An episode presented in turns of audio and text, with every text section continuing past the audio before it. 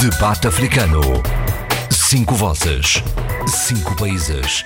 A análise dos principais assuntos da semana. Na IRDP África. Bem-vindos ao debate africano desta semana, com os habituais comentadores Eduardo Fernandes da Guiné-Bissau, o Abílio Neto de São Tomé e Príncipe, a Sheila Khan de Moçambique, Zé Luís Ofer Almada de Cabo Verde e o Adolfo Maria de Angola. Adolfo Maria, é, é evidentemente que as questões da, relativas a Angola são as que têm dominado as atenções, nomeadamente com este processo a que eh, se convencionou chamar Luanda Leaks. Eh, enfim, os últimos eh, factos mais relevantes, o Procurador-Geral da República que está, de Angola que está em Lisboa, veio a Lisboa para conversações e, e, para um encontro com a Procuradora-Geral da República de Portugal.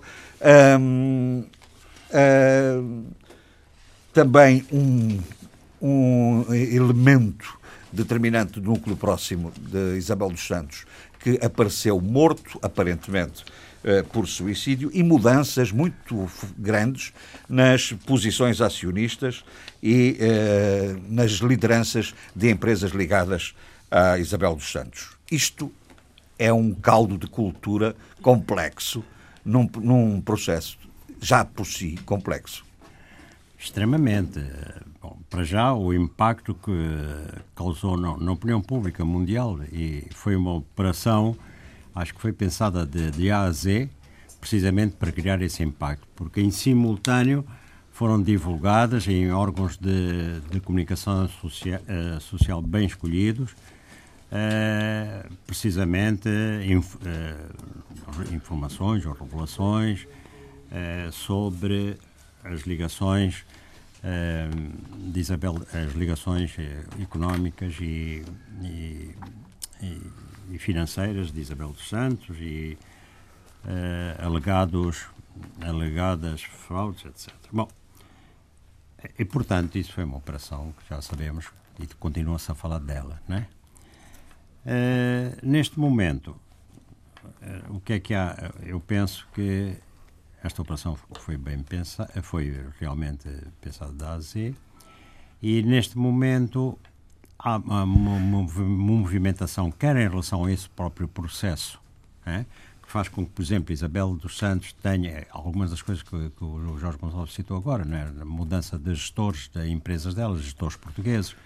Sim, é. até a retirada de posição acionista, por exemplo, no caso do Eurobic, é? que Exatamente. quer vender a posição. E, e os, os eh, administradores de nós, ontem também eh, se demitiram, não é? os não executivos. Oh, oh, Adolfo, a, a, questão que eu, enfim, penso que será a dúvida que muita gente colocará nesta altura, este processo tem alguma coisa a ver com justiça, com o estabelecimento de um quadro de funcionamento uh, do sistema político em, em Angola, ou tem a ver com uh, uh, uma operação exemplar, punitiva, do ponto de vista exemplar, naquele conflito que o Adolfo tem definido como contencioso entre alas, chamemos-lhe assim, entre fações, entre elementos de, de, de, de, pensamento distinto dentro do MPLA. Quer-se justiça ou quer-se perseguição? Bem, todas essas três, esses três enunciados seus tudo isso cabe na definição deste, deste assunto. É?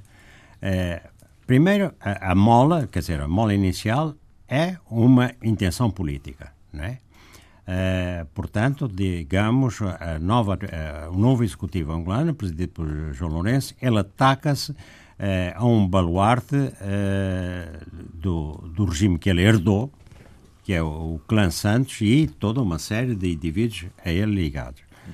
Uh, e ele visa também dar um sinal para o exterior de que está a combater a corrupção e também para o interior. Uh, no sinal para o interior tem sido menos bem sucedido que para o exterior. Atenção. Bom, processo jurídico, sim. E por que será? E por que será, oh Adolfo? Bom, por várias razões. Porque... Porque a mensagem para o interior está a ser dirigida para quem conhece bem o mecanismo de funcionamento da sociedade política angolana? não, é, que não vê, que vê vários outros personagens eventualmente também Exatamente. atingíveis com esse problema? Vamos lá ver. É, mesmo em, em, meios que têm uma determinada consciência cívica e política, não se estão a dar conta de que houve mudanças. E então tem-se tendência, por exemplo, em vários grupos que condenavam a administração de José Eduardo dos Santos, eh, eles mantêm uma posição ou de reserva ou mesmo de hostilidade em relação a João Lourenço, dizendo que o combate à corrupção tem de, de, de abranger toda e qualquer personalidade e mais, uh, e, e, tem de haver castigo e por aí fora. E, e não, não há nuances. Hum? Sim, sim. Bom, não há nuances uh, e, e, há essa, essa, essa diferença. Portanto, Uh, não é, uh, há dentro do próprio, de, digamos, da, da família política do MPLA, porque ao fim e ao cabo, fossem revus, fossem outros, quer dizer, são, fizeram-se dentro do, do, regime que, criado pelo MPLA e, e, e, e, prestaram serviço ao MPLA. Mas aumentaram de entrar em posições críticas e mantêm essas posições críticas. Por outro lado, digamos, ao nível do grande público, eu não estou no terreno, é evidente, mas o, o o cotidiano não se modificou, pelo contrário. Eh, e em virtude de, dos problemas económicos que vinham do passado, João Lourenço ainda não conseguiu dar a, a volta porque não houve tempo também, é preciso dizê-lo. E a verdade é que o cotidiano está cada vez mais difícil, eh, eh, seja nos serviços públicos, seja sobretudo nos meios de subsistência. Uhum. Uh, isto é para dizer, e respondendo à sua pergunta, porque, porque é que no exterior é mais. No exterior é, há realmente, repare que até se refletiu no índice de, de percepção de, da, da, corrupção, da, corrupção, relativamente ao ano passado, sim. Uh, há, uh, e então, estava eu a dizer, portanto, a, a mola foi política, a intenção foi política. Agora, o instrumento tem de ser o instrumento da justiça. Não. É? Esse instrumento da justiça ah, eu queria dizer que as pessoas, então, que pensam de, que nada mudou, uh, uh, atêm-se a este argumento. Ah, é o mesmo regime, são os mesmos dirigentes que eram no passado, tudo isso. Ao que eu contraponho, que atenção, uh, dentro, mesmo, já não é a primeira vez que em qualquer parte do mundo o próprio gente vinda do próprio regime se dá conta de, de que estão as, as, coisas a funilar e que é necessário uma outra política. Uhum. E foi, penso que, e já exprimi é isso, isso uhum. em, por escrito e tudo isso, que foi isso que se passou. E neste momento há as janelas abertas. Agora, há um combate tremendo, também, há também uma resistência a isto, dentro do próprio MPLA e dentro da classe política e económica, que realmente é o suporte daquele regime, do regime angolano. E então, essa reação, talvez, é uma explicação que eu, que eu talvez levasse, digamos, eh, o Executivo, o eh, João Lourenço, a forçar, eh, quer dizer, procurando mais, digamos, a coerção, no que respeita, Sim. por exemplo, à família, de, digamos, esta, essa outra parte da elite que tinha aquele monopólio político e económico, do que a negociação. Claro. Pronto. Uh, na, isto na parte. Uh, agora... mas, eh, mas tudo indica, enfim, não sei se o Adolfo concorda com isso, que se é assim no caso da, da Isabel dos Santos e de toda a, a, a, sua envolvente, não parece ser essa a estratégia relativamente aos outros, em que há, de facto, negociação, não é? Claro, não, atenção, isto não. não e, e, daí a questão da exemplaridade. Sim, mas é, é, vamos lá ver, é, em política, é, quer dizer, há, há duas, há, há a filosofia eh, e a ética, eh, quer dizer, em estado puro. A política joga pouco com essas coisas. A política joga sobretudo com relação de forças. E é evidente, quando um, um, lado está a lutar contra o outro, ele procura o máximo de aliados, mas procura aliciar no campo adverso é, cumplicidades. Bom, e, e, e, e, as pessoas, no achei... geral, não gostam de ver isto, é... mas a política eh, desenvolve-se a este meio. E não há dúvida nenhuma que neste processo todo pessoas de peso que tinham muito. Eu vou dizer mesmo o nome, então, qual é?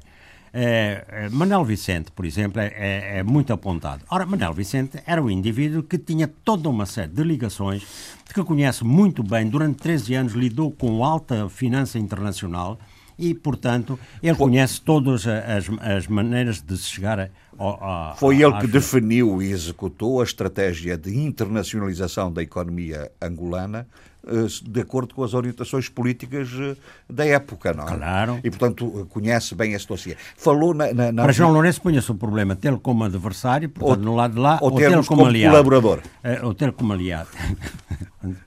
Está bem, você diz colaborador, eu digo aliado. Aliado, Mas, sim. Colaborador no sentido de aliado.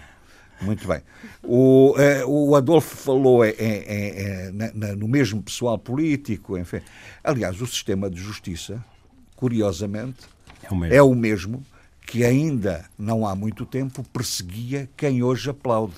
Os, o, e, esta exato. mudança política. E, eu, e, e, é isso que eu, que eu ia, a segunda parte, que era o instrumento que é utilizado neste combate político, é que é a justiça. Que a qual justiça, pela própria Constituição angolana, não tem a independência que normalmente tem no, no Estado de Direito. No Estado, e já sabemos que a justiça funciona muito eh, em função das, digamos, das diretivas traçadas pela presidência. E as diretivas foi, é preciso investigar. Porque antes se dizia combate à corrupção, mas ninguém investigava. E, e, e surpreendeu todos quando realmente a PGR se torna -se extremamente ativa e não só, é, não só, é, e não só nível, este nível, como também ao nível provincial. Há uma série de indivíduos que as pessoas estão a esquecer das administrações provinciais que estão a ser julgados. Portanto, este combate à corrupção, primeiro, se se começasse por aí, diziam logo: ah, estão a começar pelo peixe miúdo. Agora começaram mais que. Nem é peixe miúdo, é tubarão já.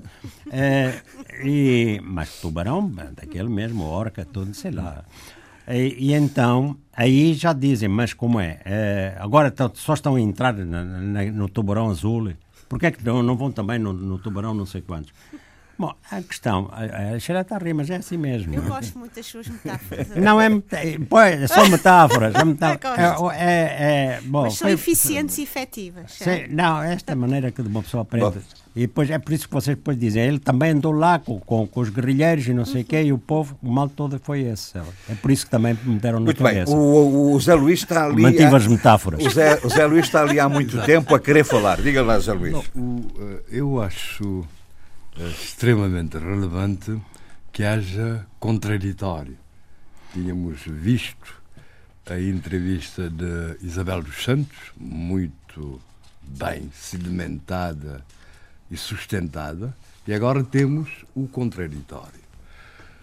E, e, nesse aspecto gostaria de exaltar o papel importantíssimo do jornalismo de investigação uh, no sentido de ajudar a desvendar uh, coisas, mistérios, coisas intrincadas, mas devo dizer que, portanto, o jornalismo de investigação não é propriamente um julgamento que leve, uh, que deve levar a, condenação. a, a condenações a priori.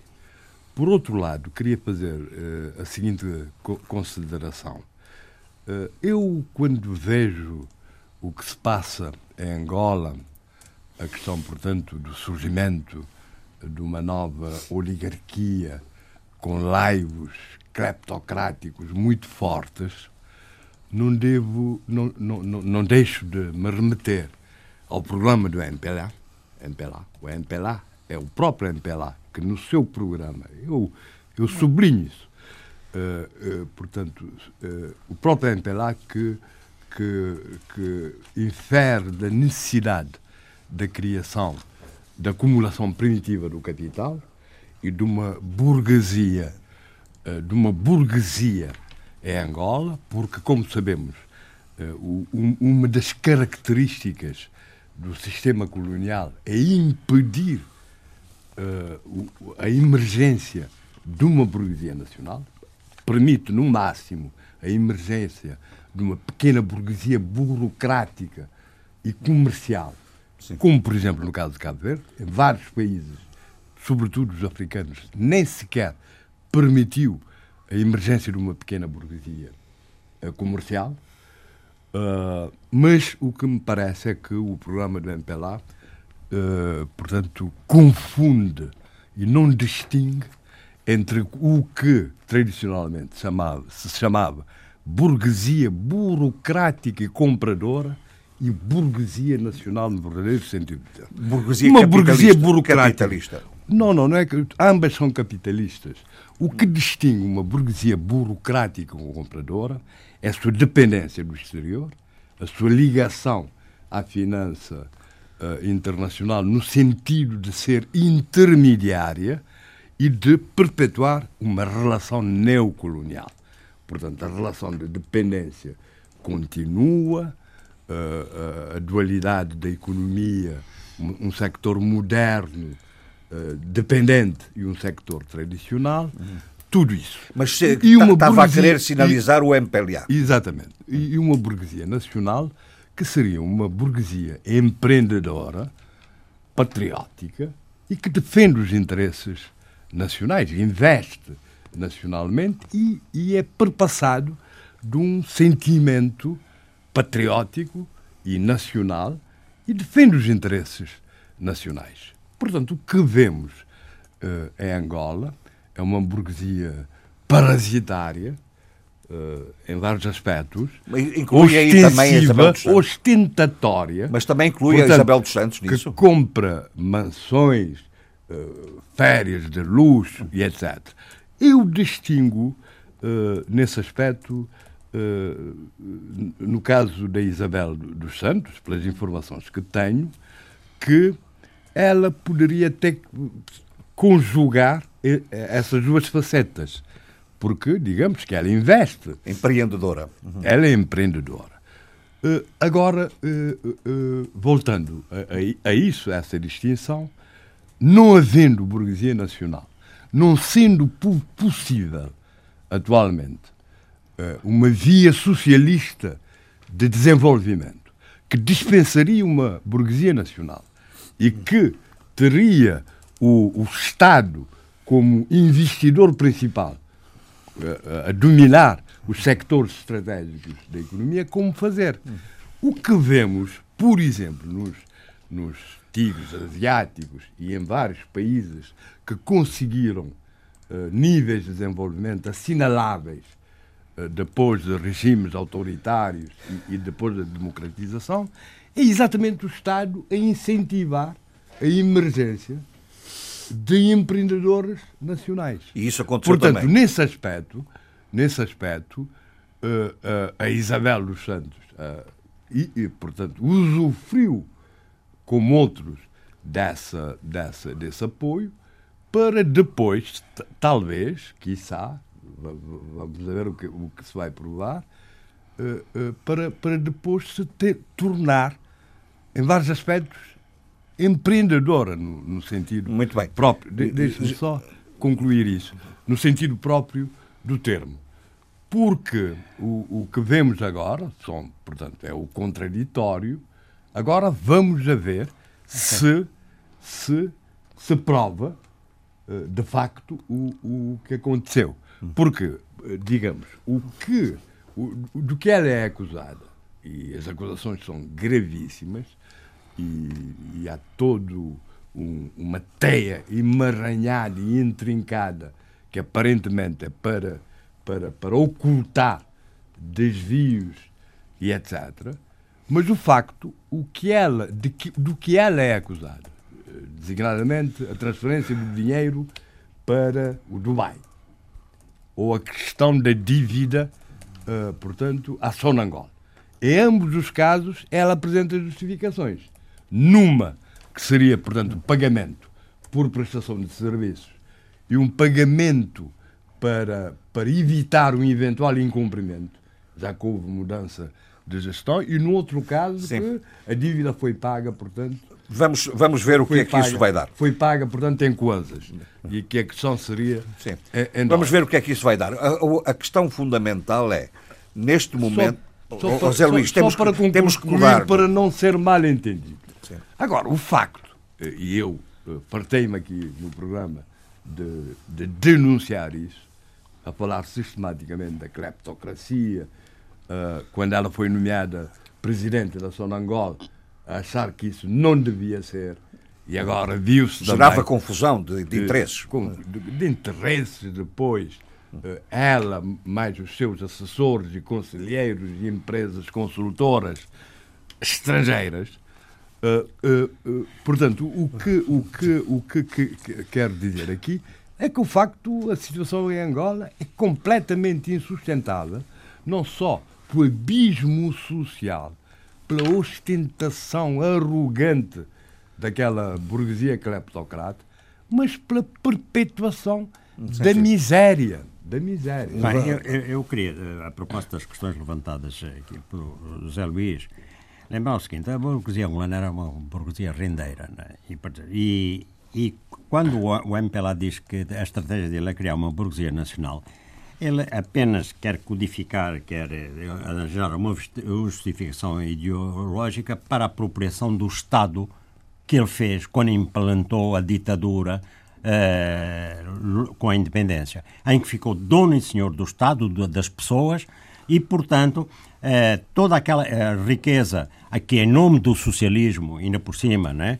eh, e da revolução do- para o povo, permitiu precisamente, através de, de- de- gran- das enormes receitas do petróleo, etc., criar uma, uma nomenclatura uma nomenclatura que usufruía de uma série de privilégios, desde as lojas de, diferentes e tudo isso, lojas do, eh, para diretores e para...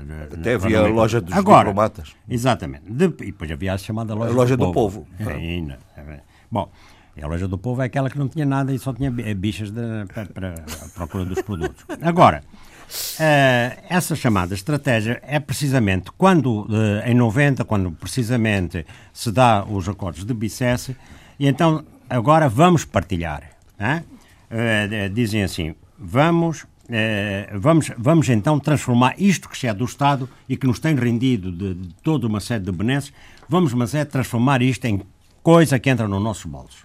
né? Já estava a entrar. Mas agora, entrar sob a forma de quê? Eh, eh, E há então as privatizações. Privatizações que não deram nada. Não deram nada porque, como diz José Luís, aquela burguesia, era, era- ele chama-lhe comprador. Muitas vezes é- é testas de ferro. Exatamente. Comprador e rendeiro é a mesma Sim, coisa. é, não, é bem- não é bem, mas pronto, não interessa. O que interessa é que o que eu queria frisar é que aquilo foi uma justificação ideológica. Nunca houve um projeto coerente para formar uma burguesia nacional. E, neste caso, o que é que estamos a assistir? Que um indivíduo, eh, entre muitos, que é o Isabel dos Santos, de facto, dentro desse esquema todo, todas umas facilidades para realmente constituir um universo empresarial poderoso. Ou seja, E- competente e eficiente. Não, neste caso, ela enquadrava-se precisamente na tal burguesia nacional. Agora, com os meios que resultam da, da apropriação da- das receitas do Estado, eh, facilitadas pelo seu pai. Mas não há dúvida nenhuma que, nesse aspecto, ela é uma em- empresária. Eh, O Abílio queria também dizer Bem, a qualquer minha coisa. Luís. perspectiva aqui é um pouco sensível, de certa forma.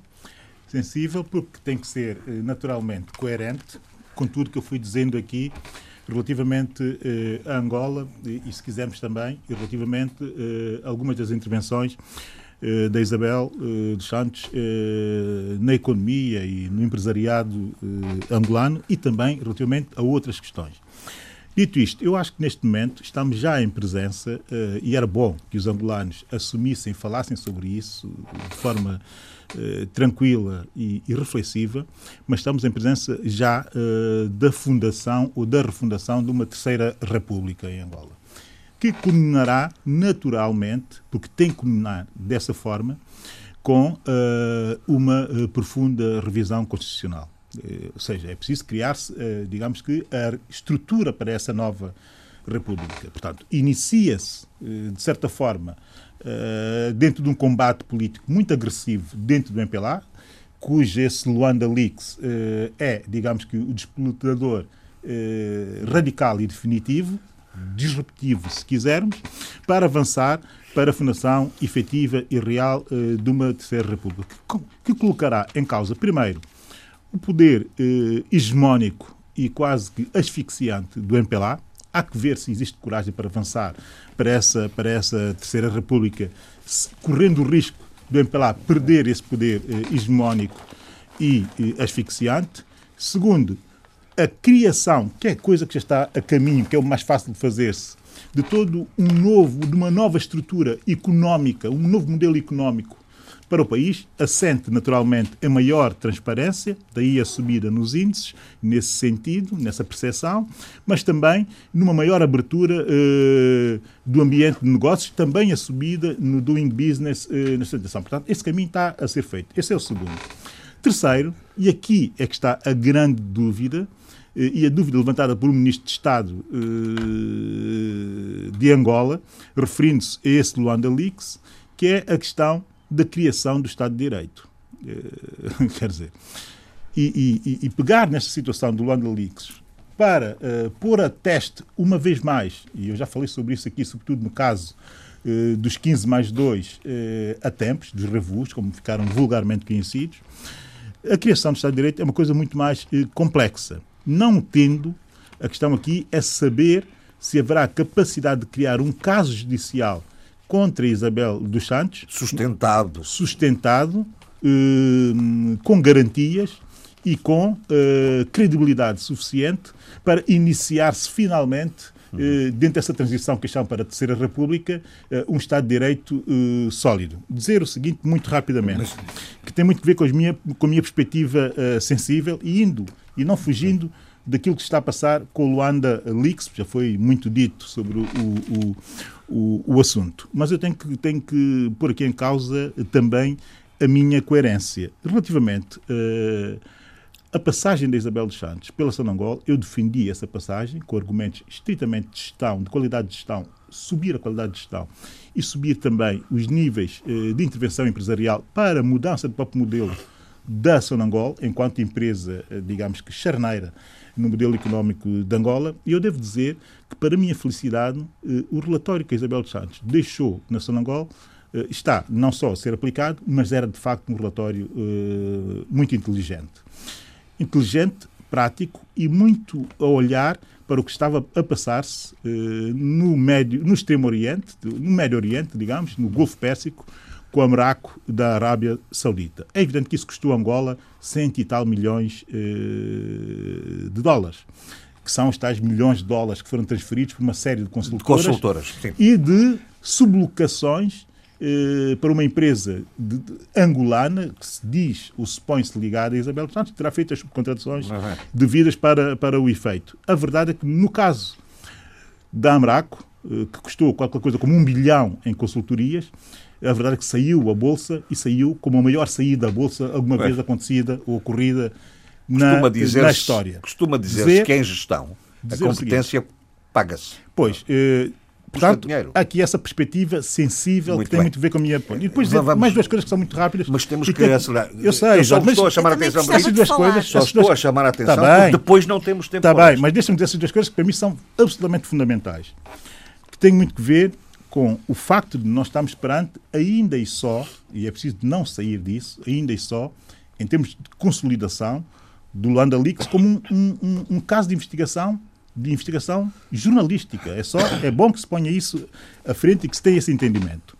O facto de se trazer, e aqui está a terceira sensibilidade, porque eu sou um defensor dos paraísos fiscais legais, eh, como disse aqui, bem certificados, com boas práticas. Portanto, defendo efetivamente a competitividade fiscal ao nível global. Portanto, as empresas lícitas e legais, negócios lícitos e legais, devem beneficiar-se de competitividade fiscal, que não tem necessariamente que ser dentro ou fora de um continente, dentro ou fora de um país, dentro ou fora de uma zona que fica estigmatizada pelo facto de alguém nomear paraíso fiscal. É Luxemburgo, ninguém diz que é um paraíso fiscal. Entretanto, o segundo maior investidor em Portugal, para que as pessoas tenham noção daquilo que eu estou a dizer, é o Luxemburgo. Era bom fazer-se uma reflexão relativamente a isso. O segundo maior investidor em Espanha é Andorra. Era bom fazer-se uma reflexão. É evidente que isso são negócios legais dentro daquilo que é Sim, paraíso fiscal. Dizer terceiro, e termino já muito rapidamente, eu tenho um complexo terrível, e tenho dito aqui reiteradamente, relativamente aos leaks e aos papers e o direito a informar saídos dos leaks e dos papers e a qualidade de informação que sai dos leaks e dos papers. Eu quero dizer o seguinte, e tenho que dizer essa nota humanista aqui.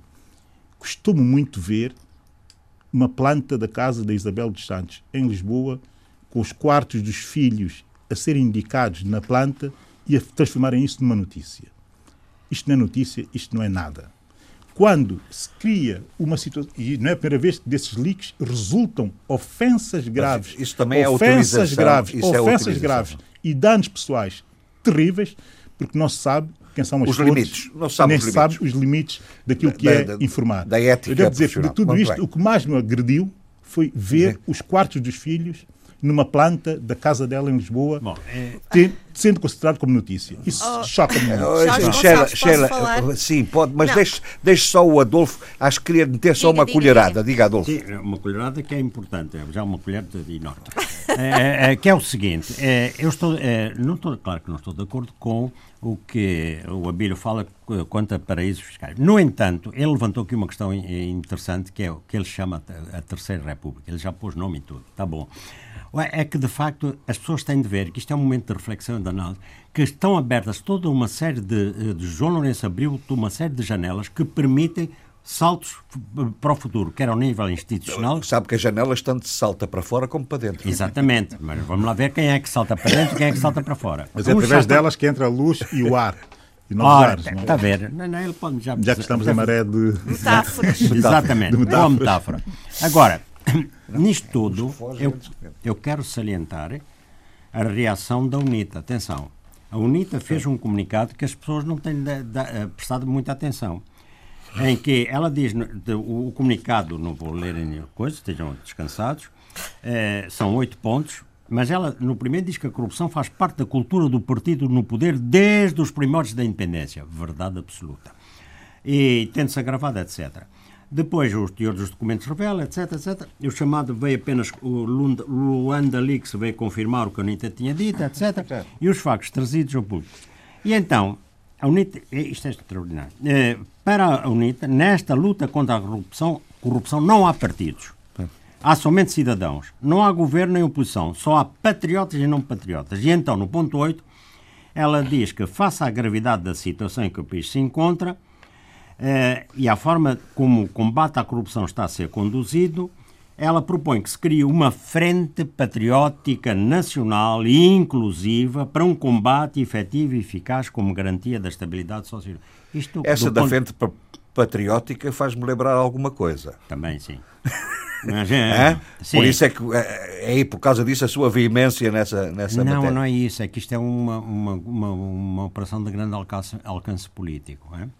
Olha, primeiro, quer dizer, analisando isto, a minha conclusão é isto. Ela, através disto, ela tira protagonismo a João Lourenço, quer, quer tirar, né? nesta luta contra a corrupção. Porquê? Porque ela diz, vamos todos, não há partidos e tudo isso. Portanto, esse protagonismo que ele está a ter, ela quer... E ela, por outro lado, vai ao encontro de uma eh, corrente generalizada que pretende o julgamento de todos os que usufruíram das benesses do passado. E então, quer dizer, portanto, engrossa esta ideia. A ideia é boa. Bom. E, mas se se isso for levado, esse combate for levado a ma- maiores extremos, isso vai, ao, ao fim e ao cabo, Sim, senhor. enfraquecer, Muito bem. O, o- vai aumentar a divisão. Então, do Sheila, diga lá. Não, já, já, já, Não, já, diga, faz favor, diga. Ah, gostei muito da- das intervenções, muito interessantes. Só queria colocar mais duas observações da minha parte, já de uma perspectiva, não do ponto de vista ah, de Angola também, mas do ponto de vista do que é que este processo do Luanda Leaks também nos tem mostrado. Em primeiro lugar, também pegando um pouco nas palavras do Abílio, desta questão, desta intro- intromissão eh, nas questões mais familiares e, e- e de cumplicidade, percebemos que também há aqui uma va- lavagem de, de- de roupa suja. Ontem vimos a irmã da Isabel dos Santos a vir declarar abertamente e a fazer uma afronta de que ela eh, emitisse realmente esta, esta uma espécie de meia-culpa sobre o desvio dos 118 milhões de euros. Eh, portanto, uma irmã contra outra num espaço público, e nomeadamente um espaço, neste caso, numa, numa, numa- num canal de televisão portuguesa. Mas é interessante também, que eu acho que era importante refle- refletir e observar, é que este processo do Luanda Leaks mostra-nos muito as cumplicidades neocoloniais que todos este, estes negócios da Isabel dos Santos trouxe. Não no sentido Portugal, Angola, mas no sentido de Angola numa sobranceria na, na capacidade financeira que Angola tem sobre Portugal. Vemos várias demissões, nomeadamente viu-se ainda, ainda, hoje três administradores da nós uh, saíram ligados às empresas de, de Isabel dos Santos. Quer dizer, Portugal aqui também está numa situação bastante uh, uh, fragilizada e ao mesmo tempo aqui numa situação de bombeira tentar ajustar-se uh, em todo este trama do Luanda Leaks. E é, é. interessante é. perceber o quanto, neste caso, o neocolonial tem uma reversão do, da equação. Neste caso é o colonizado, o colonizado a ditar um pouco as leis da equação da aritmética de poder e de autoridade que há pouco o, o Adolfo tão bem dizia e que eu acho que era importante refletir. Só, só um segundo, Não, só um segundo, só... É, é, é, para pontuar o que você diz. Sabe, os angolanos, quando vêm aqui a Portugal, dizem: é, é então, como é? Eu vim ao ultramar, saí ontem da metrópole. que é Luanda. claro. Mas isso é, tipo, não, mas mas é olha, o, humor humor angolano. Uh, não é o humor angolano, é aquilo que as pessoas verdadeiramente sentem e que utilizam o humor Ou que foram estimuladas pontuar, a pensar, não é? Para pontuar a sua posição. Agora, deixe-me só dizer isto, e é muito interessante que era importante pensarmos nisto, porque eu não tive a oportunidade de ver ontem uh, uh, o, o, a entrevista à Ana Gomes, mas a Ana Gomes tem tido um papel muito interessante e as intervenções dela são muito fortes e assertivas e que nos obrigam a pensar realmente uh, estas relações neocoloniais que muitas vezes não são do curro, por exemplo, que vimos esta semana na Cimeira Reino Unido-África. E Angola tem demonstrado muito isso através do processo Luanda Leaks uh, e todo este hum. imbróglio que Muito tem bem. sido Isabel dos Santos e toda a sua o seu império. Vamos ver financeiro. o que é que pensa aqui o Eduardo, mas o Eduardo é muito rápido. É, é mas eu, eu, até levanto aqui uma outra questão. A Sheila pôs a questão do investimento angolano em Portugal. Isto é a natureza de uma economia aberta, regulada, que tem mecanismos de economia de mercado livre. Lembra-se quando em Angola se quis lançar a Bolsa de Valores, até hoje. E sabe porquê? Não, não, não, não há empresas, mas vamos ver, comparar o desenvolvimento dos NICs, né, dos países industrializados da Ásia, sobretudo os cinco tigres, com o caso angolano, não há comparação. Mas podia ter havido. E porquê? A acumulação primitiva do capital nesses países foi feita deliberadamente por autoridades, por, eh, por governos autoritários, todos eles, Exato. e que impunham. Mas o que é que nasceu? Nasceram grandes empresas, as Hyundais. As Hyundais não eram carros, eram, foi, a primeira coisa foi a, a, a estaleiros navais, a produzir Exatamente. navios. Exato. Portanto, houve uma uma, uma, uma, uma in, nacionalização. Uma internalização. Internalização de, dos Dessa grandes... estratégia, sim. Exatamente. O que é que se passa? O que é que se passou em Angola? A tal natureza rendeira, não? E essa, é, a diferença é só, é só esta. Vermos capit, os capitais a serem, a serem aplicados externamente com carências internas enormíssimas, quer a nível de emprego, quer a nível de produção para colmatar a dependência do único produto que é o petróleo, não, foi uma estratégia erradíssima. Erradíssima. Porque se neste momento, eh, se, fosse, eh, se tivesse havido uma, uma situação inversa, isto é, aplicar os, os capitais na economia nacional, possivelmente hoje não teríamos o mesmo problema, porque teria havido não, várias empresas nacionais, aquelas que estão fora, estariam dentro de Angola, estariam a criar, criar riqueza, estariam a criar emprego e, e aí claramente estaríamos numa situação diferente e aí sim muito parecida com aquilo que se passou nos países novamente uh, NICs, os chamados NICs da, da Ásia. Isso não aconteceu. E, é, e, e é uma pena que assim tenha acontecido. Né? Agora, o que é que isso vai dar? O jornalismo de investigação produziu aqui um elemento essencial. Quer dizer, é, é uma, é uma munições ao Jean Lourenço para, para se afirmar. Para justificar a ação do Ministério Público. Porque depois terá que ter contraditório. Não é? Portanto, eu, eu sobre, sobre essa questão, é isso não. Mas, mas eu queria, Não não, sei mais. se o o Eduardo, não, eu queria distinguir entre duas coisas a que o Adolfo aqui fez referência. O Adolfo fez referência, portanto, à, àquela fase socializante do poder angolano e à fase de economia de mercado ou capitalista, ou capitalismo selvagem, como quiser. Não, há, uma, há, há diferenças essenciais, porque naquela fase socializante, digamos que é uma nomenclatura do Estado, na verdade, que tem privilégios. Que tem privilégios enquanto nomenclatura, enquanto burguesia burocrática. Quer dizer, as tais. E que vive, no caso de Angola e até dos países de leste, vive numa economia de, de escassez que justifica a existência de lojas eh, diplomáticas no, anti- no- no antigo leste, as intershops e etc. Ou as lojas exquisitas, mas são, pri- são privilégios de uma nomenclatura política e burocrática. Completamente diferente é, é, é a Deixa- Desculpa existência só uma coisa. É, o- é, é é, não, completamente diferente é a apropriação, é a privatização do Estado, do ponto de vista económico, com domínio de sectores estratégicos, tudo na mão dessa burguesia eh, compradora ou renteira, como vo- você diz, e que, e que vive em aliança clara, digamos, com o capital multinacional, as petrolíferas, eh, eh, toda aquela economia extrativa. Portanto, há uma diferença essencial. Eu não creio, por exemplo, que se compare, que se possa comparar as duas coisas.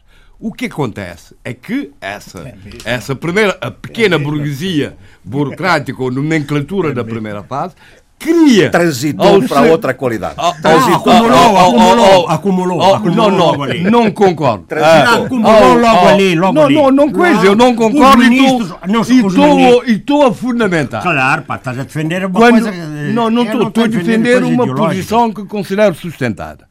que, bem. portanto, ao se, ao se passar para o capitalismo, face à falência de qualquer via socializante, essa burguesia é que está no poder, a pequena burguesia, é tal questão do suicídio de classe da Milka Cabral. Exatamente isso. Mas numa economia de escassez, em que há, portanto, uma burguesia subterrânea que vive do mercado negro Também. e que também surge, aparece à luz do dia. E que foi o que aconteceu no leste da Europa, por exemplo, com o aparecimento das oligarquias. Portanto, que já existia lá, subterraneamente, como burguesia que vivia do, do mercado negro. Portanto, parece-me que são duas situações de- de precisar coisa. completamente diferentes. Então, meus senhores, vamos lá Não, à- contra-réplica. Vamos lá. Não, eu vou ser rápido e dizer assim. Primeiro, eh, nunca, nunca em Angola, eh, o tal socialismo em Angola, comparado com o do leste, foi uma farsa, foi uma falácia, na- na- não só na prática, como até nas intenções. Primeiro, eu lembro-me que o, o, o- o chefe da, da, da DISA, da Polícia Política, eh, eh, despachava diretamente com o presidente Agostinho Neto que o, pre- o presidente da Ação de Angola despachava diretamente com, o- com o presidente Agostinho Neto. E assim continuou. Que os ministros começaram a receber, que os ministros começaram a receber comissões hein, eh, nas importações. E que, aliás, esse sistema se perpetuou na medida que evitou precisamente industrializações e, investimentos, na medida em que as importações eh, eh, eram um- um, fa- facilitavam precisamente a acumulação de riquezas. Foi isso que se passou. Né? Um E, exemplo, portanto, um quer exemplo. dizer, uma das Um coisas outro que me dói, porque eu fui adepto do, do, do- do, eh, eu sou adepto de ideias socialistas, não sou adepto nada daqueles regimes ditatoriais do, leste, que de- vi na prática como, como, des- como desfiguraram os ideais socialistas, por isso estou à vontade para dizer que em Angola foi uma farsa para enganar o povo que se eh, im- implantou. E nessa farsa embarcaram toda uma série de indivíduos Aqui- na- aqui naturalmente, ninguém- sobretudo no exterior. aqui E eu vi ninguém- como é em e eu vi aqui como é que como é que a, esquerda a esquerda portuguesa no- no- eh, Mas É eu, eu mesma queria dar mais só um exemplo disso de incentivo. Ao, ao, à Isto- nós até de podemos transformar o debate em nacionais. monotemático. é, Imaginemos, não há problema nenhum. Por exemplo, por exemplo, no caso de Cabo Verde, que havia uma pequena burguesia comercial quase industrial, havia indícios, e burocrática, forte e com uma longa história. Uh, o que é que o Estado fez no tempo de, de, de regime de partido único com predominância do sector público? Foi criar empresas de economia mista, por exemplo, né? que era para incentivar E o desenvolvimento. E cooperativas. Por também. exemplo, né? Por exemplo. Até que depois foi essa, essa, essa pequena burguesia quase nacional que, que tornou-se predominante, digamos, com o MPD e que, que o MPD até escreveu no seu programa que criar um empresariado perto do partido no poder. À semelhança quase do MPLA. Esse- Era isso. Bom, meus senhores, eu acho que a gente não vai hoje continuar a especular mais sobre isto, porque ainda estamos na fase da especulação. Não é? Esteve cá o Sr. Procurador-Geral da República, vamos ver que passos é que as instituições de investigação judicial eh, vão dar, quer em Angola, que quer cá, fosse feito de forma regular. termos De forma regular. A condenação pública já houve. Agora, que há, um, que há uma que, que para já estamos no domínio da confrontação mediática, isto parece-me evidente, Uhum. e na, na, na fuga de posições Não, por para a isso opinião é que eu, pública, eu va- valorizo. para acomodar as posições de cada um. é? a, a- a posição eh, da, da, da ex-deputada Ana Gomes no sentido dela denunciar a corrupção, a cleptocracia, mas, portanto, de um ponto de vista acusatório. Porque depois tem que haver o contraditório. Muito Oh, bem, oh, atenção. oh, oh, oh, diga, oh, diga, diga, Sheila, diga. Ah, desculpe, ah, oh, Adolfo, eu não percebi o Luís. Tem que haver um contraditório. No- em que sentido? Se, se do ponto de vista acusatório, o contraditório é qual? É o abonatório? Não, o acusatório é o outro. É, Não, não, é- o é- é contraditório, se passa- qual é o contraditório É o que do- se passa em julgamento. Não. Oh, Luís, não. Não, não estás e a defende-se. Não estás a responder à minha pergunta. Se estás-me a dizer que o ponto de vista da Ana Gomes é o É, acusatório, uma, tem é o que haver ponto o de vista de um ativista, se queres ouvir, ok? Oh, oh, oh, oh, isso é tão. Isso é, É, tão é de ah, um isso é- ativista. é- eu, é- eu, eu, eu sou isso é uma jurista, respon- isso é uma não resposta defendo simplista, pontos desculpa de lá. vista Isso não é uma resposta Você- Eu inteligente. sou jurista, tenho estão a mentalidade, falar um resposta sobre o inteligente. tenho outro. mentalidade de jurista. Isto não é uma Estão a resposta falar um sobre o inteligente. outro. Não, não, não te satisfaz. Não, não, é- não é uma resposta Mas inteligente. também não tem que te sa- satisfazer. Não, não é? é uma resposta inteligente. Bom, não basta. vamos. Ó ó, Jorge, eu só gostaria. Eu, eu quase que não intervino, não é? Portanto, deixa-me só dizer Tem uma toda a coisa. razão, Eduardo. As importações que o, o- Adolfo falou é o responsável por aquilo que se está a viver neste momento em Angola. de- Eu vou explicar o que é que se passa. As importações foram, de facto, uma fonte de acumulação primitiva do capital em Angola. Isso não tínhamos dúvida nenhuma. Porquê? Porque havia capacidade de pagamento no, ao exterior através das receitas Mas petrolíferas. também cria dependência, não é, João? Mas- Exatamente. É a tal Então- dependência neocolonial. E descurou-se não, uma coisa simples, substituição das importações na, naquilo em que era possível fazer essa substituição. Não é? Em Angola. Não se fez. Resultado, o, o preço do, do barril de petróleo cai e começa a haver menos capacidade para sustentar este volume de importações. E então estamos perante uma coisa extrem- extremamente perigosa para qualquer país.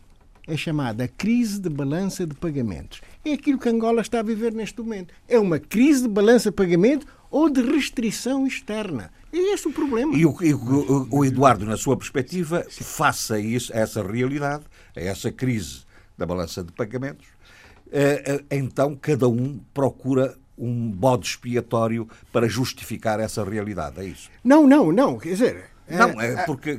a, a verdade. é- não, não. É que Isso- isso houve é- um Ele, erro. não, ele está a justificar aquilo que eu disse, que de facto eh, eh, era a presidência que manejava todos os fundos do, do Eram petróleo, que ia para coisas secretos e que e depois também, como não se, eh, eh, foi a- a- os ministros recebiam comissões, como eu disse, e, é- e- e, portanto estavam interessados nas comissões, não estavam interessados na, em investimentos internos. Mas o que é que vocês pretendem conclu- co- concluir com isso face ao tema que nós tínhamos, estávamos aqui a desenvolver? estava face a- à questão da Isabel dos Santos. Então quer dizer que não era só Isabel dos Santos, Não, mas, não, mas que era a lógica, vem no- não, era a vem lógica fundo. do regime. Vai, vai no final da, da, do, Não, não. da, Se vai no final da política fileira. de substituição de importações e de investimentos livres de- dentro de Angola, neste momento, que possivelmente Havia uma classe empresarial in- sustentada. sustentada dentro do país. Exato. Mas, Portanto, é eh, Gonçalves, por exemplo, um dos problemas estruturais de Angola, de que muito se falou aqui, é a questão, portanto, da não diversificação da economia. Não se diversifica a economia porque alguém lucra com a dependência do exterior do ponto de vista de, de importação Muito para o comércio. Atenção, sobre este assunto eu queria só frisar o seguinte, que Rafael Marques criou uma ONG de intervenção cívica e patriótica que se chama o FOLO. O FOLO em Quimbundo quer dizer liberdade. E, é- e é no sentido de homenagear, de, de, empoderar a juventude. Portanto, as tais janelas abertas e por aí fora. E o que é que sucede? Vão fazer colóquios, eh, vão fazer três colóquios sobre desemprego e políticas económicas, o poder da juventude nominal e real. E, E que exaltar o papel e, e essa, Rafael essa UFOL, não é? nessa UFOL estão alguns ativistas daquele grupo dos 15.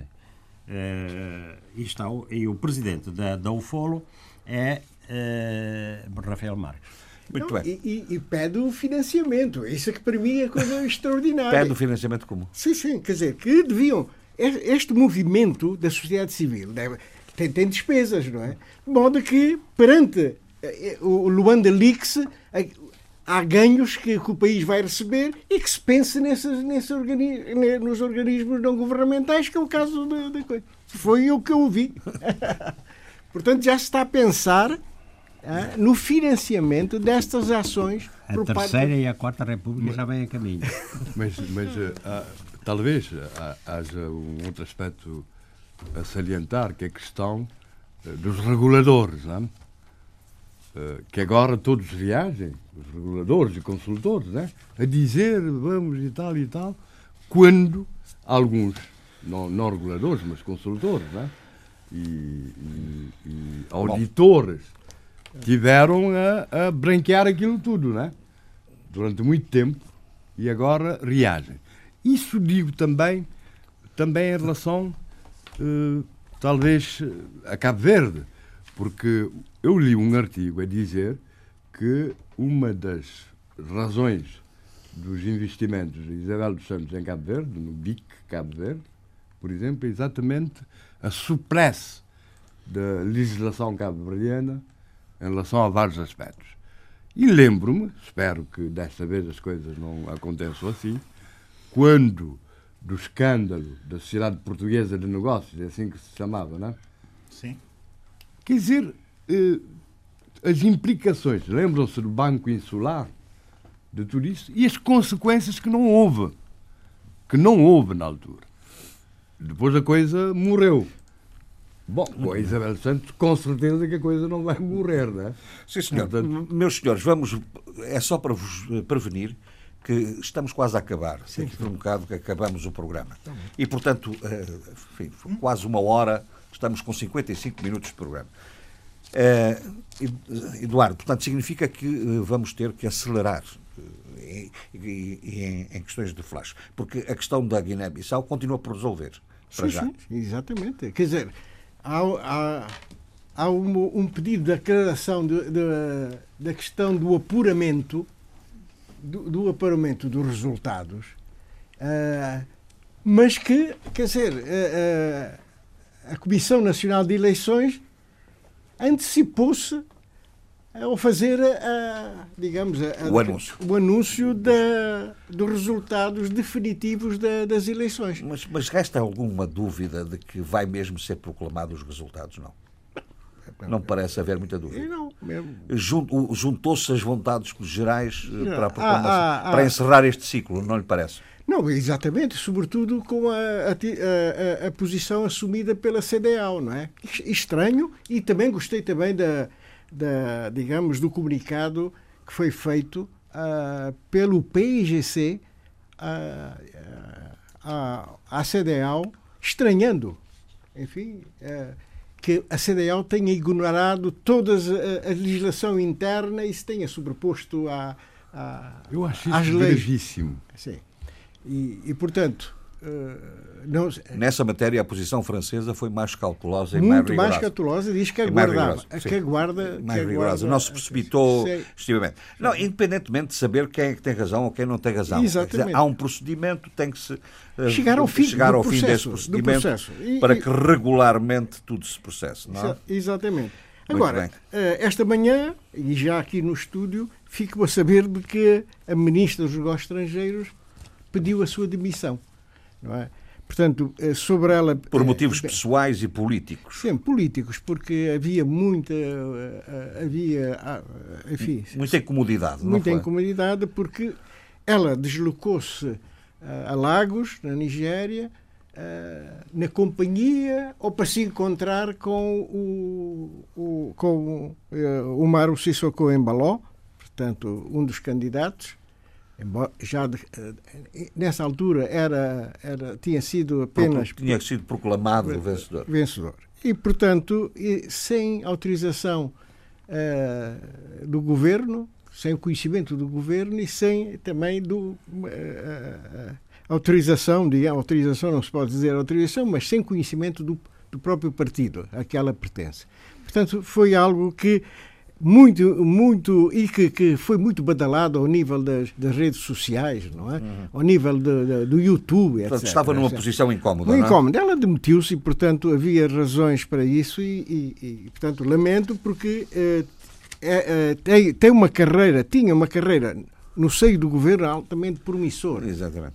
Bom, nós estamos a gravar à se- à sexta-feira, à hora do almoço, eh, e, e de- deve ter, eh, ou deve estar a decorrer exatamente nesta altura, um conjunto de encontros com o Presidente da Assembleia Nacional eh, Popular, em primeiro lugar o, o Presidente da CNE, em segundo lugar o Presidente do Supremo Tribunal de Justiça. É provável, admite-se como provável, que o processo se acelere eh, Sim, agora. o- o- a Assembleia Nacional Popular, eu gostei desse comunicado que Cipriano Caçabá, a Assembleia no seu, eh, fez, porque existem regras. Até à posse existe um conjunto de regras que foram todas enumeradas. E, é, de facto, há várias coisas que ainda não estão cumpridas para que Seja marcado o dia da posse. Da, da posse. Portanto, e é esse é, é, é, o, o aspecto, para mim, fundamental. Ah, o Supremo não deu por encerrado o processo ainda. E isso também é outro. outro. Agora, como estou entre juristas, o que é a diferença entre, entre ah, a- o apuramento dos resultados, não é? E a, a análise ou recontagem dos, de votos. Quer dizer, qual é, qual é, o que é que, que é que leva a diferenciar isto? Portanto, na Guiné, de acordo com a lei eleitoral, não há recontagem, está proibida a recontagem de votos. Mas o que é o apuramento? O apuramento o- Resulta- o apuramento dos resultados tem um significado. Tem um significado. E, deixa, deixa, eh, A- a sua opinião, A é? minha opinião não, a- a- as minhas dúvidas. Não é? Invoca-se muito. ah, aqui está uma, uma, uma palavra de 20 letras, eh, não é fácil de, de pronunciar. Ininterruptibilidade do processo de, de contagem, não é? De, quando se inicia, não pode. "Ah, Não, vou descansar, amanhã continuamos. Acabou. Isso não existe. E parece-me que é, é uma das coisas que é, que, que, que é acusado, é que houve interrupção na, na, na contagem. Mas isso que é que dá, resu- resulta em quê? É, Pois, quais são as consequências Quais disso? são as, as consequências? Eh, Pois, pois, eh, não sei se porão em causa, eh, se poderão pôr em causa a validade, Sim. a validade do apuramento ou meramente uma infração de, Sim, sim, eu não- eu de natureza não- quase disciplinar, não é? Pois, ou pois, administrativa. Agora, evidentemente que não havendo recontagem de votos, porque pode haver três coisas, ou uma nova eleição, Sim. a repetição do ato eleitoral da segunda volta, ou a recontagem dos votos, Que isso é é, nas, é nas assembleias de voto nas mesas, ou o apuramento, ou a- a- o apuramento final. Do já contado, Do é? já- é fazer a agregação, Agregação e fazer. do- do- Mas dos, eu dos não resultados. percebo porque é que se diz que não pode haver recontagem de votos. Por exemplo, imaginemos uma situação em que, Não, é que- o número de eleitores descarregados como se diz, né? é superior. É superior a coisa. Ah, Tem, anula, havendo reclamação, né? que dá depois lugar a recurso eh, e, e, e aceita o recurso, tem que se recontar para E ver mesmo, se há. e mesmo a reponderação dos Mas- votos, mas- votos Sim, brancos ou nulos. Sim. Ou mesmo a reclamação dos votos, dos votos brancos ou nulos. O problema aí é, o problema aí é um problema que se coloca na Guiné-Bissau como se coloca em todos os outros sistemas eleitorais. Qualquer lei eleitoral, qualquer lei eleitoral estabelece um procedimento que ninguém cumpre no essencial, que é a, a impugnação ou a reclamação da própria mesa. Na mesa. Na própria mesa. E, e- e- Não, o que eu acho que que. cumprir para poderem eh, Não, mas assim não. recurso. Mas assim não. Se não eh, reclamarem, não há Não há recurso. Pois exatamente, é isso. Só se a fraude, eh, digamos, ocorrer Fora disso. fora disso e num, e num momento posterior, como aconteceu na Bolívia, Exatamente. por via informática, né? Exato. Que é também uma das coisas que parece Também, que que se Por se reclama. informática. Bom, mas, é, mas isso coloca um problema, uma questão que é eh, é preciso ponderar qual é o papel dos delegados. eh, É isso. dos- Os delegados, nas vezes, é que mesas de voto, mesas o que é que lá estão estão a fazer? É o problema Mas eu- clássico. eu queria É outra questão. clássico. Outra questão. A, a- a Comissão Eleitoral Nacional quase que se rebela né, contra o, o Tribunal Supremo. Constitucional, dizendo que já fez todo o seu trabalho e etc. Agora esquece de uma coisa. Portanto, eh, apura os resultados, comunica às autoridades, aos partidos políticos, e é nesse momento que entra o contencioso. Só, se pode, só pode haver contencioso face a resultados. E como vimos no programa anterior, não há resultados provisórios. Resultados provisórios são aqueles à boca das urnas ou aqueles que os partidos informalmente têm. Portanto, o contencioso só existe. O facto, o facto é que a questão não estava resolvida porque não havia ata de apuramento geral. Ata A comunica-se resultados que são sempre definitivos para a comissão, para a comissão eleitoral, mas que não são definitivos em termos de processo eleitoral, Muito bem. porque pode haver Está contencioso. esclarecido. Eh, Eduardo, eh, se- e como é que o Eduardo apreciou a intervenção do senhor chefe do Estado-Maior-General das Forças Armadas? Não, que diz ele, diz ele que esteve cinco anos, as Forças Armadas tiveram cinco anos silenciosas e que agora eh, intervém. Sim, sim. Perante a acusação de terem feito De o ter- sequestro o do sequestro. presidente da, Da- da CNE. da CNE. Ah, bom, em primeiro lugar, ah, Nantam, o seu general ah, Biaga Nantam, fez uma longa exposição. Não foi só para dizer que as Forças Armadas não interferiram nas eleições, portanto, por isso não, não, não interferiram, mas também revelou certos factos que aconteceram ao longo dos cinco anos e que num país democrático, num país democrático com as leis a funcionar regularmente, isto era, deveria ser objeto de investigação, porque são coisas extremamente graves. Porque o senhor, o, o, o chefe de Estado-Maior-General das Forças Armadas diz muito, mu- muito concretamente: fomos convidados para fazer um golpe de Estado em 2016 para tirar o, o, o presidente José Mário Vaz.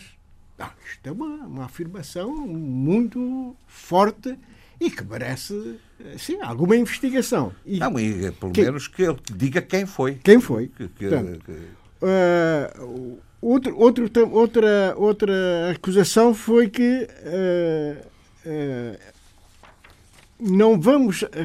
fo- fo- fomos apanhados. Não. Diz, diz outra, uma outra afirmação que, que eu considerei um pouco violento. Diz que quem for apanhado com armas na mão na rua a perturbar a paz e perguntou aos soldados de, que iam receber, soldados não, militares que iam fazer, eh, fazer uma formação, perguntou-os a todos o que é que acontece quem for apanhado com armas na rua e tal. Para o cemitério de Antula. Portanto, não há julgamento, não há nada. É, é pura e simplesmente eh, fuzilados. Epá, que são, Estado de Direito. Sim. Sim. Pois, quebrar o silêncio para afirmações dessa natureza é um bocado. É um bocado. é um Quebrar o Intimidante, silêncio de cinco intimidante, anos. pelo menos. Cinco anos para, para afirmações dessa natureza. Não, É. e- Enfim. E que ele também foi incentivado a. a- Não, mas essa questão do golpe de Estado é fundamental. Porque ninguém, uma alta autoridade da- da- da- do Estado, como é o chefe do Estado-Maior-General das Forças Armadas, dizer que houve quem o tivesse instigado a um, A um golpe a um de golpe de Estado Contra o Presidente. contra o Presidente da República, isto é gravíssimo. As Em pessoas qualquer- começam a olhar à volta. Não, em quem qual- foi, quem foi, quem foi? Exatamente. Não, e, e não pode ficar no ar a dúvida sobre quem é que fez isso. Exatamente. E, e- e em- e com que motivação? Isto não, não é, é impensável. Porque gera esse mecanismo da suspeição. Quem foi? Quem foi? E, portanto, E está em causa um crime gravíssimo.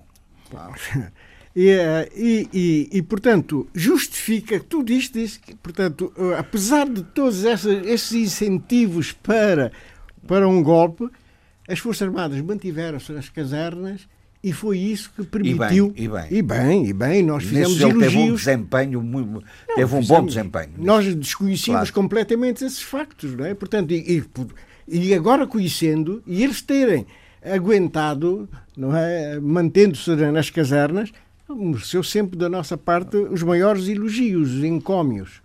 Ah, A e, CDAO tem lá muitas tropas. Hã? A CDAO tem lá muita tropa. Tem 600 homens ou 700 homens, eu não sei. Não Muito faço bem. ideia, não faço ideia. Mas ainda gostaria de, de falar da Cimeira ah, África.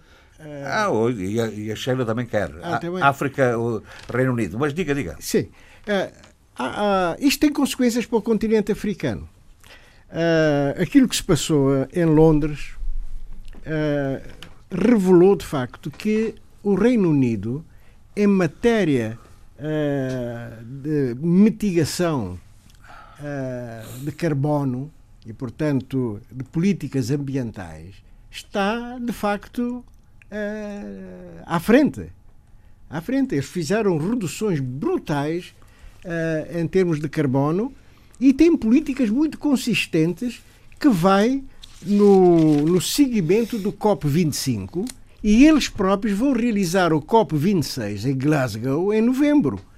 Portanto, eu achei interessantíssimo. Era, uma, era algo que não, não, não, fazia parte dos noticiários. Né? Aquilo que eh, o Reino Unido conseguiu em termos de mitigação de carbono é extraordinário e é exemplar acima da França, da Alemanha e de vários países europeus. Portanto, eh, fiquei impressionado com isso. Mas mais, eles vão mais longe e avisaram, portanto, é um anúncio de que os investimentos do Reino Unido para o continente africano têm que ser em setores de low carbon, portanto, baixo carbono. Portanto, não, não, pende, não pensa que vamos financiar minas de carvão e etc, etc. Isso, isso, da nossa parte, não há.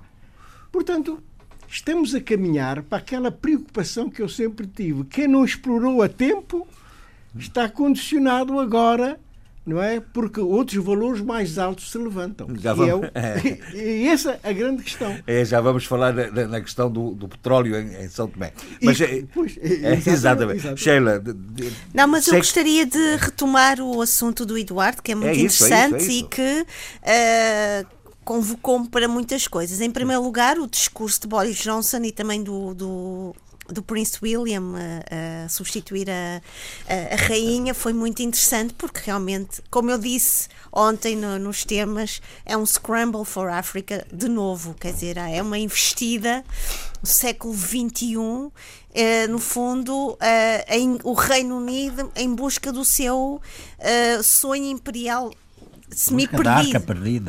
Exatamente, mas não vamos brincar, Adolfo. Mesmo ao nível da investigação, isto passa muitas vezes, não, logicamente não é, não é falado publicamente. São muitos os investigadores ingleses a denunciar um retomar de projetos financiados no sentido de uma glorificação da missão civilizadora colonial do britânica e, há, um- e há, há grandes financiamentos nesse sentido e que tem dado aso para grandes discussões ao nível académico sobre eh, o posicionamento britânico relativamente à questão não é, não é colon- neocolonial, é nostalgia colonial, o que é absolutamente assustador.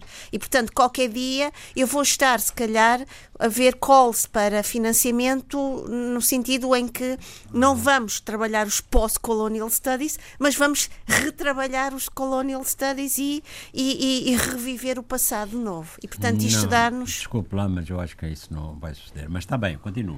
Uh, Oh, Adolfo, eu envio um, um, um, uma, uma, uma reflexão de uma colega minha inglesa e o Adolfo vai assustar-se. É, pode ser uma, uma, uma, coisa subjetiva. Não, não é? é? subjetiva, estamos a falar de universidades como Oxford e Cambridge. Eu, e, portanto, não, ponto... há, há, os cientistas das universidades não são subjetivos, estão na, na sua... Uh, Adolfo, Bom, um pouco de respeito pelo nosso trabalho também. Não, mas tenho respeito, okay? tenho respeito, Veja qual lá. é o problema? Um pouco de não, respeito não, não, não, desculpe lá, não, há subjetividade. No, uh, uh, agora... Olha, há pouco estava a criticar a política. Uh, de, lhe dizer uma coisa: muito do jornalismo de investigação tem muitos académicos que saíram da, da, da, da academia e que decidiram seguir o, o jornalista de investigação. Sim, Exatamente. Eu não, eu não estou por causa académicos, só disse que há muita subjetividade, em alguns casos. É, Pronto, mas acho que, há... que, é preciso ter algum Sim, mas são, pudor são, e equilíbrio são hipóteses que, que, se podem equacionar. Deixe-me pôr aqui umas nuances, só duas nuances muito rapidamente. Uma relativamente ao que o Eduardo acabou de dizer, do avanço claríssimo do Reino Unido nesse tipo de políticas, de baixo carbono, ou se quisermos já de sustentabilidade relembrar um político, e eu tenho que fazê-lo aqui muitas vezes, um político, e faço, e ficando mal na fotografia, e eu gosto de ficar mal na fotografia, assumo isso, uh, de um político que uh, hoje está a ser muito lembrado por muita gente, felizmente. Com algum distanciamento já, pouco, mas algum. Tony Blair. Uh, a, cimeira, a cimeira de G8 de 2005, ele apresenta, em Glen Gales, ele apresenta, e eu tenho esse documento, esse documento para mim é referencial, um documento que se chamou à altura Technology for Low Carbon Future. É um documento completíssimo e que marcou muitas das políticas de sustentabilidade que vêm sendo seguidas agora, mas que começou a sua implantação, exata, compromisso de implantação. Em 1990, exatamente, reduziram até agora 42%. Aceleração, aceleração é incrível a partir de 2006. Então, olhando para 2006, dados de 2006, é incrível a aceleração que eles fizeram. Portanto, esse político que tinha tudo de mau, eh, iniciou esse processo, aplicou executou com consequências que já estamos, já estamos aqui eh, a ver. E era, e era um socialista, um progressista, diria eu, melhor. Dizer o seguinte também relativamente àquilo que a Sheila disse. Ah, eh, e disse bem, eh, em relação ao SAC. Há uma coisa que eu uh, olhei, ouvi bem, com muita atenção, o discurso do, do Boris, Boris Johnson. Johnson. Uh, em determinados momentos, eu pensei que estivesse a olhar a ouvir um progressista, de certa forma. Eh, ele é um conservador, naturalmente, e eu desconfio muito do Boris Johnson, como é óbvio e evidente. No entanto, devo dizer que existe uma cultura política no Reino Unido uh, muito interessante. E eu aconselho as pessoas a irem ao site do Parlamento Britânico ver exatamente uh, as propostas de debate da Summit, dessa Investment Summit UK-África, ou África-UK, diria eu melhor, e ver a forma como passa, como transferem da esfera do, do, do diplomático, do político, também do empresarial, para o Parlamento a execução de muito daquilo que foi acordado naquela, uh, naquela cimeira. Interessante perceber uh, a nota de envolvimento da diáspora africana em Inglaterra e como ela tem que ser determinante no debate a seguir.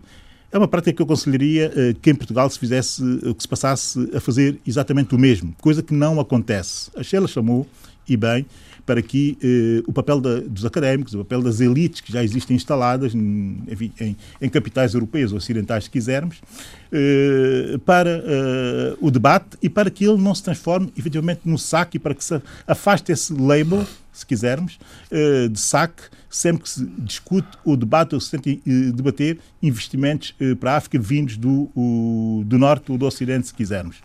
Portanto, Sim, boas práticas aqui é, até bom, num governo conservador. É? Temos pouco mais de 20 Bem, minutos. Temos uh, 20 minutos.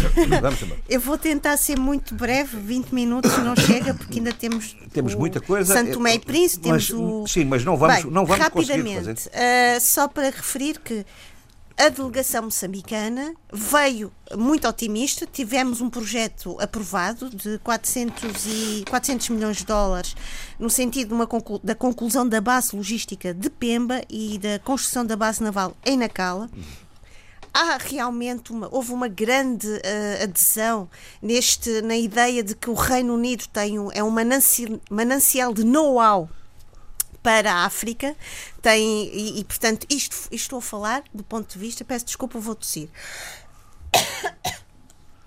Peço desculpa tive agora um momento de muito bem está desculpada.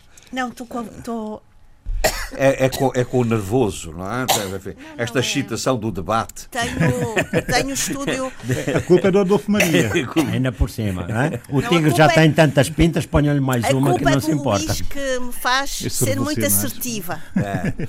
Mas, uh, peço desculpa, falhou, tenho a, a, a, a garganta seca. Muito bem. Uh, e portanto, eu teria aqui muitas coisas para dizer, mas... Sim, mas olha, foi até uma belíssimo, um belíssimo momento e uma belíssima oportunidade para que o presidente recém-empossado uh, ter essa primeira intervenção no, no, exterior, exatamente numa, numa cimeira deste tipo. Uma não? intervenção que também teve, logicamente, alguma uh, influência nesta nesta pressa, nesta urgência de, de, deste do processo de desmobilização, desmilitarização, reintegração dos guerrilheiros da Renamo, que também já houve uma, uma mensagem do porta-voz da Renamo dizendo que nos próximos dias haverá um elenco de, dos nomes dos guerrilheiros para este, todo este processo, porque logicamente a comunidade internacional, a União Europeia e entre outros países, eh,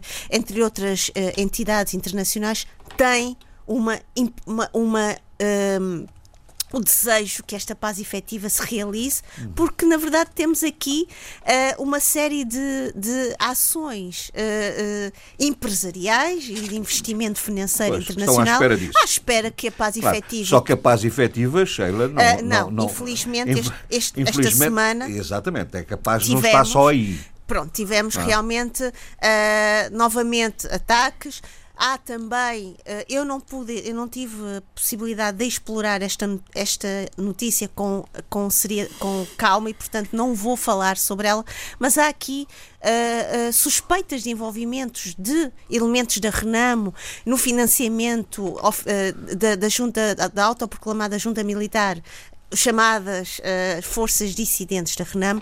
Portanto, uh, é claro. realmente, mais uma vez, um, um, um, um espaço lamacento de Sim. uns a dizerem que não estão e outros a dizerem que estão. Uh, eu queria falar, queria analisar, mas não, certamente não vou ter tempo, das várias reações à, à, à nova Constituição do, do governo, governo uhum. uh, de Filipe Niusi, as reações Uh, eu vou usar um pouco uh, uh, a expressão do, do Luís, se ele, se ele, me permite, sem ser satírica.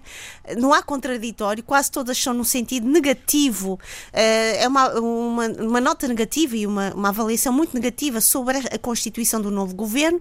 Muitos analistas falam que é um governo fragilizado. Algumas das pessoas que são, que foram nomeadas para alguns cargos, nomeado da saúde, da cultura, dos transportes são pessoas que não têm a militância e não têm experiência política e até experiência uh, avaliada e reconhecida na área, e, portanto, veremos qual vai ser o futuro deste novo governo. No entanto, a primeira versão e a primeira avaliação é não, é, não é positiva, não é positiva e não temos aqui, Luís, nenhum contraditório.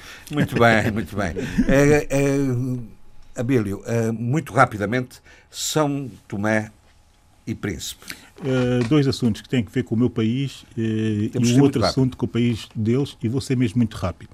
Na semana passada, na UCLA, foi apresentado o documentário Sombras do Poder, uh, da autoria de Nilton Medeiros e Jerónimo Muniz. a verdade é que eu queria deixar aqui um curto empate.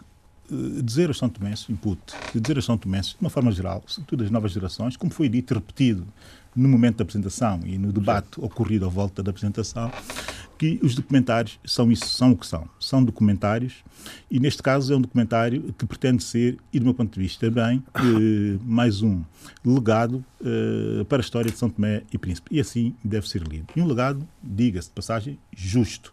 Porque tem que ver com uma série de históricos de eh, golpes de Estado, tentativas de golpe de Estado, todos eles eh, com as suas nuances, uns inventados, ou seja, inventonas, outros eh, nem tanto, mas tem que ver muito com a nossa realidade social, com a nossa realidade política, mas também com uma certa cultura de fazer política que nós temos que efetivamente ultrapassar. Se não vemos documentários desses, jamais teremos a noção de quão uh, negativos nós somos a fazer política e de uma forma quase civilizacional.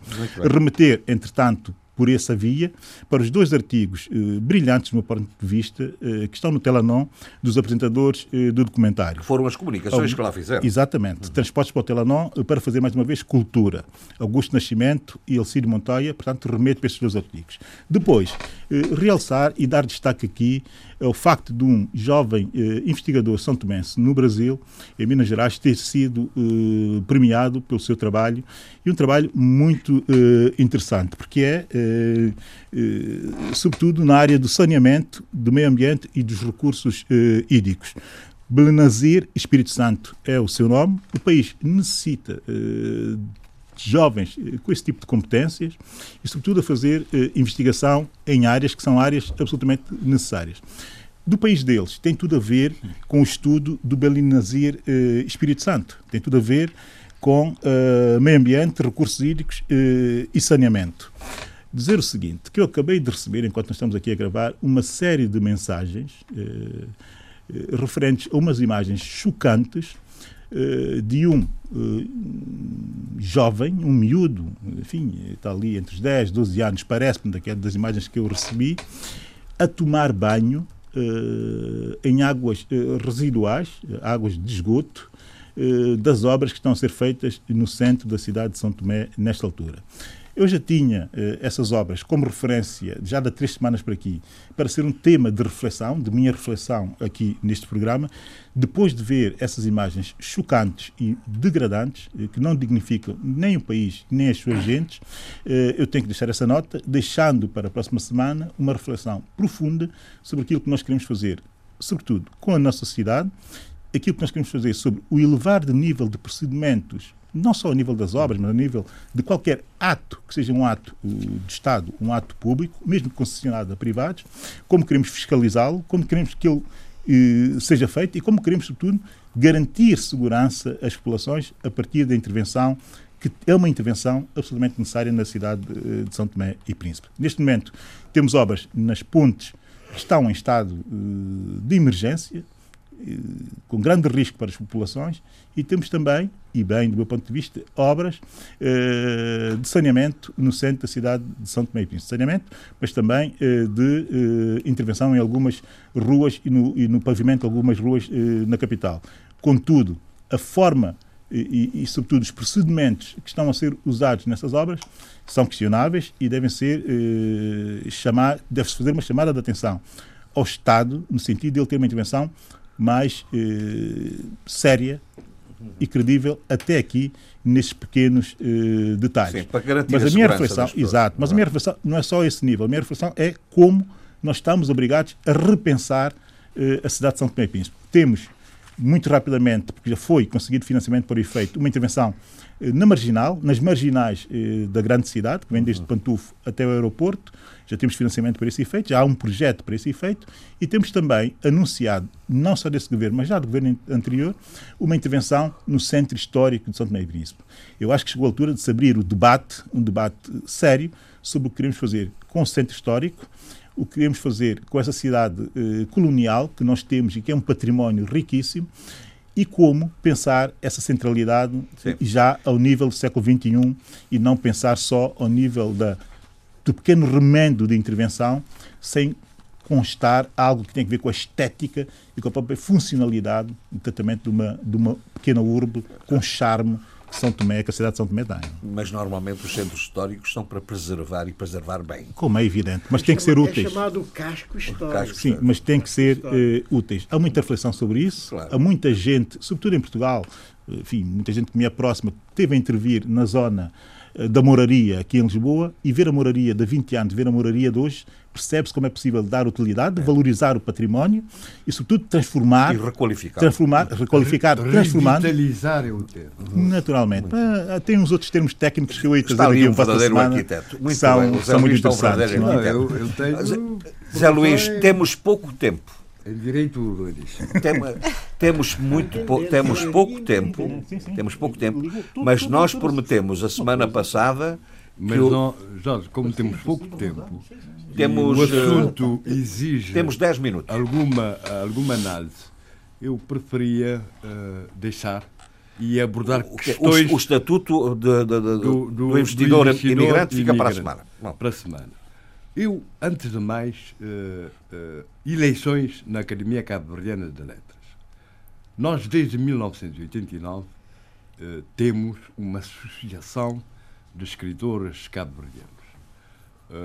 Há uns anos, por iniciativa do grande poeta Cursino Fortes, foi criada a Academia Cabo-Verdiana de Letras, que julgava, devia ser, julgava-se, devia ser, portanto, a nata da, da- da escrita literária, literária, não toda escrita, escrita literária cabo-verdiana. Mas eh, nasceu com prestígio, mas desde o início houve pouco critério na admi- admissão de, de membros. Por exemplo, alguém com eh, um livro de contos, digamos, de menos de 50 páginas, ou com um livro de, de poemas, foi admitido. Foi admitido. O que é que isso significou? Significou que quase que se condenou à extinção a Associação de Escritores Cabo-Verdianos. E agora, portanto, há grandes escritores da Academia Cabo-Verdiana de Letras, assim também como na, na Associação de Escritores Cabo-Verdianos, mas também há escritores eh, que não consideram, eu pessoalmente e outros também, não consideram como grandes escritores, que deve ser, eh, deve ser eh, onde eh,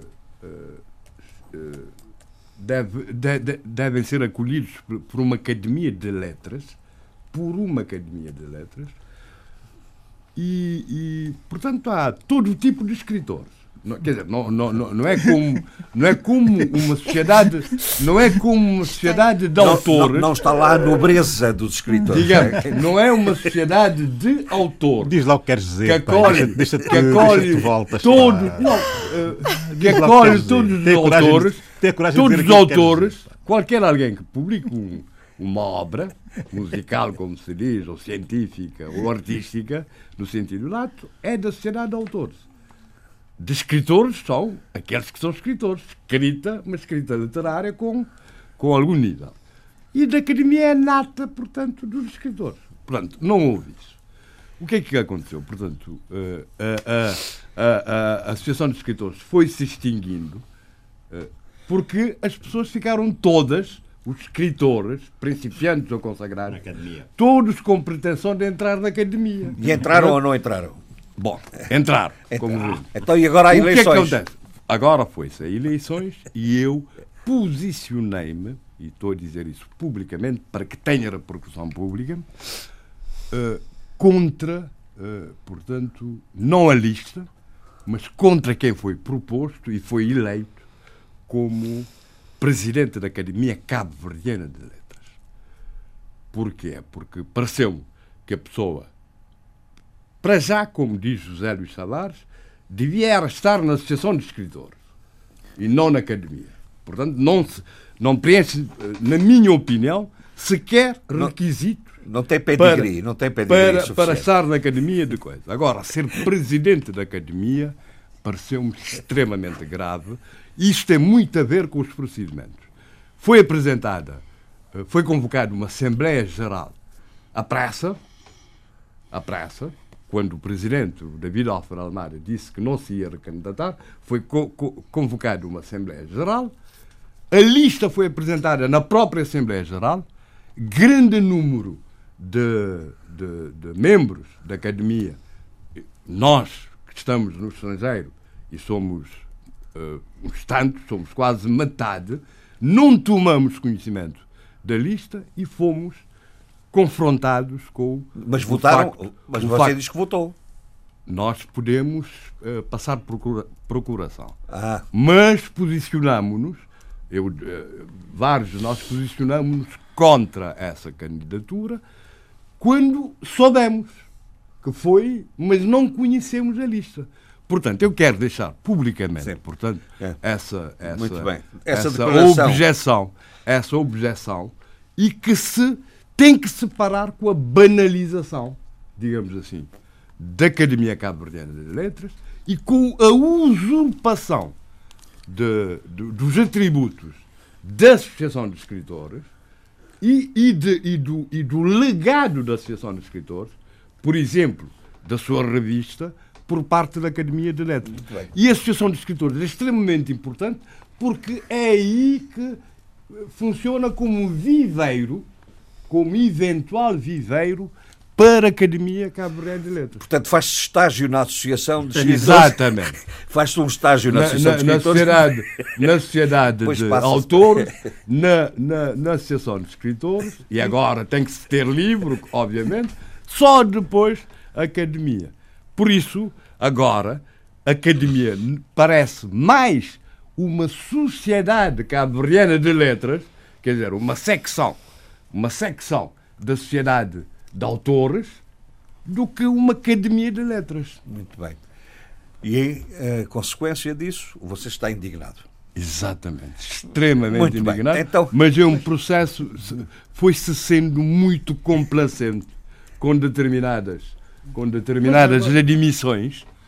E, Mas e- como é que se, como é que se não há um mecanismo de, Não, quer dizer, da mas é- frição de, Mas isso é can- lógico. dos Uma academia Tem- é uma academia, nem sequer é uma academia como aquelas que existem muito no Brasil, em cada cidade, em cada coisa e tal. É uma academia cabo-verdiana de letras. É uma academia nacional. E num país com tradição literária pujante e com grande literatura presente, na época presente. Sim, senhor. Na época presente. Bom, vamos por falar em literatura. Nós, vocês normalmente nas recomendações vão muito para os livros. Não é? Querem recomendar alguma coisa? Não, mas antes disso, Cabo, eh, Cabo Verde está de parabéns. A Miss Nova York é uma cabo-verdiana de origem, chama-se Andrea disse. Gibal, foi eleita Miss Nova York. Nova York, Não, vai não, para não, Miss. Estados Unidos, Vai depois para. Miss Universo. Oh, eu não percebo essa. Não, Essa mas, mas já havia uma. Quais Parece que aquela, da academia. aquela Miss. Universo por favor, da Angola. Também Miss já. Universo da Angola. Parece que é de origem Eu estou cabo-verdiana. não? Está a speechless. Mas, é isto- Eu nem estou a acreditar. a ver Isto, isto? isto, isto só, isto só, vai, só vai a crédito do Eduardo, do Eduardo Fernandes, que não se limita a questões substanciais. eclético. É- é- Não, é- não, não. é- Oh, oh, também tem uma oh, dimensão Billy, prosaica. Isto vamos. é uma questão, isto é uma decisão subjetiva bem. também, não é? Vamos lá então fazer recomendações. Eduardo, diga lá. Eu eh, tenho como recomendação um relatório especial do Centro de Estudos Estratégicos de África de Washington, nos Estados Unidos da América. Eh, o título é Promover a Estabilidade e a Reconciliação na Guiné-Bissau. Lições do primeiro narco-estado de África, escrito por David O'Regan e Peter Thompson.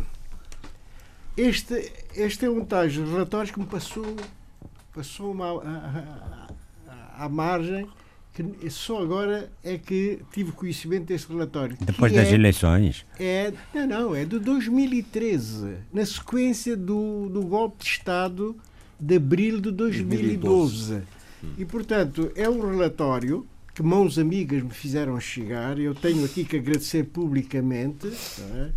Ah, é, é- é um relatório para ler com muita atenção e talvez até se possa detectar as origens da crise que, vamos- que estamos a viver. não é? Muito bem. Eh, Adolfo. É, em Luanda foi lançado, é, isso é importante, um livro da ADRA, a Ação para o Desenvolvimento Rural e Ambiente. São livros, eh, um chama-se Produção Familiar, Cooperativismo e Mercado, é, assinado por Helder Marcelino. Outro chama-se Caminhos do Desenvolvimento Local em Angola, Espaços e Processos de Participação e Desenvolvimento nos Municípios, de Belarmino Gelembi, que já foi presidente da, da ADRA. É, e outro chama-se Categorização da Agricultura Familiar em Angola, um contributo a partir do caso de Capunge, de José Maria Catiavala. Uh, em, coisa, em notícias culturais, a Fundação uh, Sindica de Colo, quer dizer, pelo menos o seu coordenador de projetos em Luanda, João Vigário, diz que quer levar uh, o SEMBA à universidade e, portanto, vai organizar no, durante este ano uh, um projeto chamado Mais SEMBA Festival, onde se vai explicar qual é a diferença entre o, o samba, bolero, rumba, por exemplo, e como é que aquelas rodas de samba mais tradicionais ou convencionais foram evoluindo. Muito, é, muito é, é, um projeto para conhecer a música. Eu tenho duas recomendações. A primeira recomendação é a Semana da República. Parece-me muito. Já acabou.